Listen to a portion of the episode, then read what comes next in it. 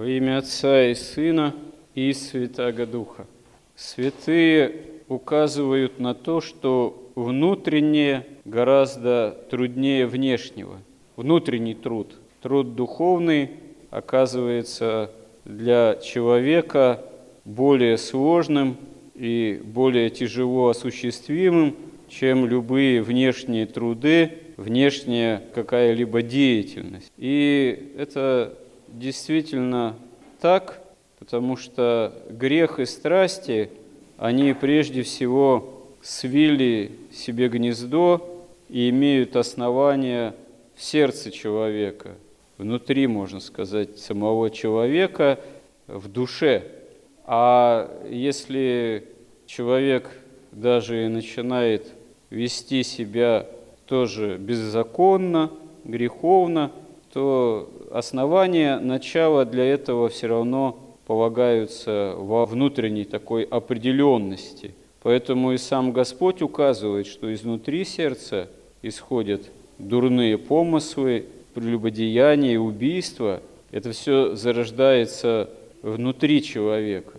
И преодолеть в себе действительно грех, всякую нечистоту, хищничество, осуждение, гордыню по отношению к другим людям, возношение перед Богом в том числе, можно только с Божьей помощью, только по благодати Божией. А для этого нужно привлечь помощь Божию.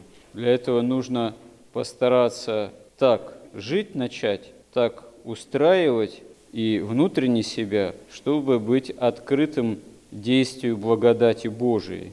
И вот это является на самом деле самым, наверное, сложным и самым трудно осуществимым, чтобы полностью открыться Богу и действию силы Божией, исцеляющей от греха, спасающей для жизни вечной. Действительно, научиться общению, полноте общения с Богом не на словах, не по внешности, только благочестивый, это как раз-таки задача самая важнейшая и самая непростая, потому что препятствием к этому является сам, можно сказать, внутренний человек. Гордость, закрытость от Бога, автономия от Бога. Можно сказать, такое подспудное желание этой автономии, подспудное желание оставаться при своих, при своем таланте, зарыть его, можно сказать, в земле собственного сердца, чтобы не происходило при этом э, изменения в сердце, в земле этого сердца, чтобы этот росток не пророс, не изменилось ничего, остаться таковым, каков я есть, хотя при этом, может быть, и окружить себя всей видимостью такого благочестия, хорошести, там, праведности. И в истории тому масса примеров, даже дело не в том, что это история, может быть, жизни того или иного человека, а мы находим в истории примеры, когда подобного рода, можно сказать, беда, подобного рода несчастье в каком-то смысле – происходит с целыми народами, с целыми обществами. Это с Древним Израилем произошло, потому что Древний Израиль уподобился той самой бесплодной смоковнице, которой мы находим пример в Евангелии очень характерный, которую Господь проклинает. Как действительно святые отцы указывают, в Евангелии это такой редкий пример проклинающей силы Божией, искореняющий, иссушающий, погубляющий. И этот пример, он направлен не на человека, он направлен на эту смоковницу, можно сказать, единственное своего рода погубление растения, исходящее от самого Господа в данном евангельском контексте. И такой пример явлен, потому что эта смоковница действительно являла некое, в кавычках, чудо, очень серьезное искажение. Хотя, да, время было не собирание смокв, и можно озадачиться, и некоторые озадачивались, не понимая этого евангельского примера. Не время собирания смокв, а Господь ищет на ней плоды. Но, как указывают толкователи, на самом деле Дело не в том, что не время собирания смоков, а дело в том, что да, не время ей плодоносить этой смоковницы, но у нее вид богато покрытый листьями, то есть э, говорит о том, что по внешности она такую имела именно внешность, что на ней должны были бы быть плоды. То есть она, это растение, это растение почему-то имело вид именно плодоносящего древа растения, и при этом никаких плодов на ней не было. Это был такой обман, видимость, пустоцвет, пустышка, и именно на это Господь и указывает, как на образ иссыхающего Израиля, который, хотя имеет весь вид благочестия, закон, и превозносится этим законом и своей внешней праведностью, но на самом деле силы истинного благочестия уже не имеет, не имеет истинной жажды богопознания, уже не имеет этого богопознания, потому что если бы имел истинное богопознание древний Израиль, то всецело принял бы своего истинного Мессию, Спасителя Господа нашего Иисуса Христа. Но в огромной массе Израиля в целом этого не происходит. То есть древний Израиль современный пришествию Христову оказывается, увы, пустоцветом, оказывается носителем ложного благочестия, оказывается неспособным внутреннее, настоящее духовное усилие приложить, чтобы увидеть во Христе всю полноту спасения. А даже если Израиль и подозревает, что действительно этот праведник творит великие чудеса, но тем паче делает, можно сказать, сознательный выбор в пользу отречения от истинной праведности, от истинного спасения, потому что не желает принять это истинное спасение, ибо собственная именно гордыня, собственная уже праведность, собственное превозношение – оказывается дороже.